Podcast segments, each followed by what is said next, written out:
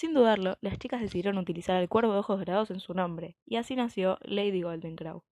Confeccionaron un traje violeta con alas doradas y negras. También hicieron un antifaz de color negro y con pequeños detalles en un violeta oscuro. Y luego decidieron ir al lugar donde ocurriría la primera intervención de la nueva superheroína, Chicago. Megan y Jenny viajaron a destino y se instalaron en un hotel cerca de las organizaciones. Vieron a tres niñas saltando la soga por la ventana de su habitación y ya sabían que allí iban a aparecer algunos secuestradores para llevarlas. Entonces pusieron manos a la obra rápidamente. Jenny fue a tratar de rescatarlas mientras Megan grababa una batalla en una acción muy violenta y muy pareja para ver quién se quedaba con las niñas.